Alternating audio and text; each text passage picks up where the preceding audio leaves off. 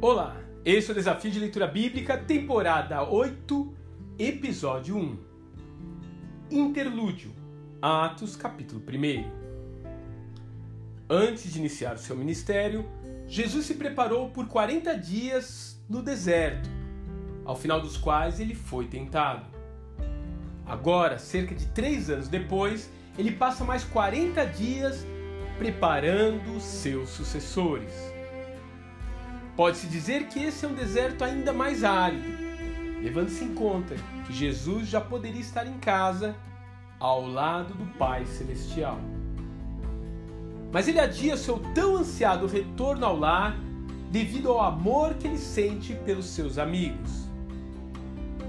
Ele também quer se assegurar de que a obra dada a ele se conclua cabalmente, ou seja, resgatar o que se havia perdido.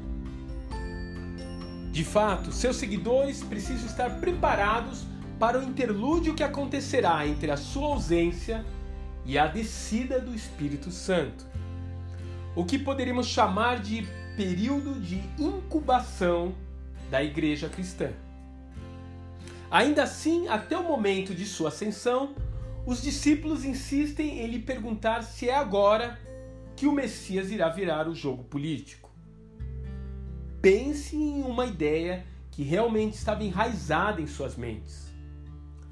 O mestre, por sua vez, deixa bem claro que o foco agora não está mais restrito a Israel, mas engloba o mundo inteiro.